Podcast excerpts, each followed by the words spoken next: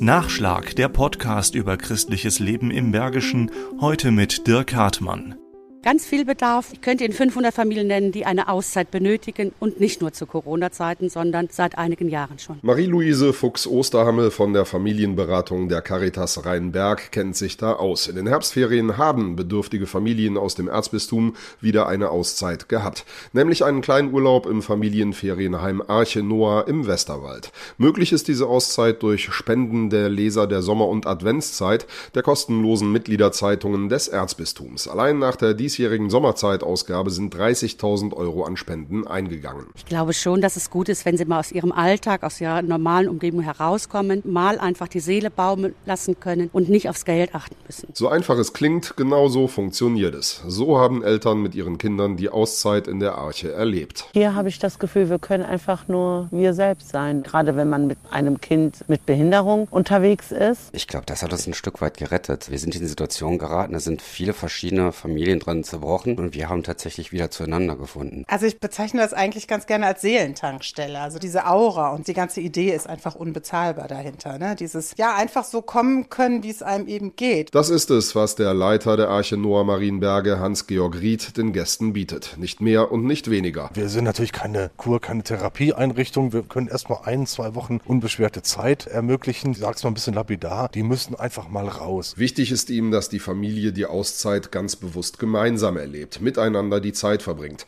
Dafür liefert er das Programm. Einfach ein Fußballspiel Väter gegen Kinder, was die Väter natürlich traditionsgemäß verlieren. Die Mütter lachen sich kaputt, wenn die Väter mal in der Matsche liegen. Die Idee, genau das bedürftigen Familien zu ermöglichen und zu finanzieren, die hatte Robert Böcker, Chefredakteur der Sommerzeit. Er hat initiiert, dass diese Familien vorgeschlagen werden. So hatten allein in den Sommerferien 26 Familien eine Auszeit. Es ist ein ganz besonderes Anliegen von uns, dass jeder achtsam sein soll sollte, wer in seiner Umgebung in Frage kommen könnte, um ein solches Angebot wahrnehmen zu können. Aktuell ist auch angedacht, den Opfern der Flutkatastrophe das Angebot einer Auszeit zu machen.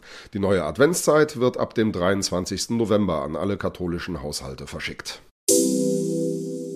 Nachschlag Christliches Leben im Bergischen ist ein Podcast des katholischen Bildungswerkes im Rheinisch-Bergischen Kreis.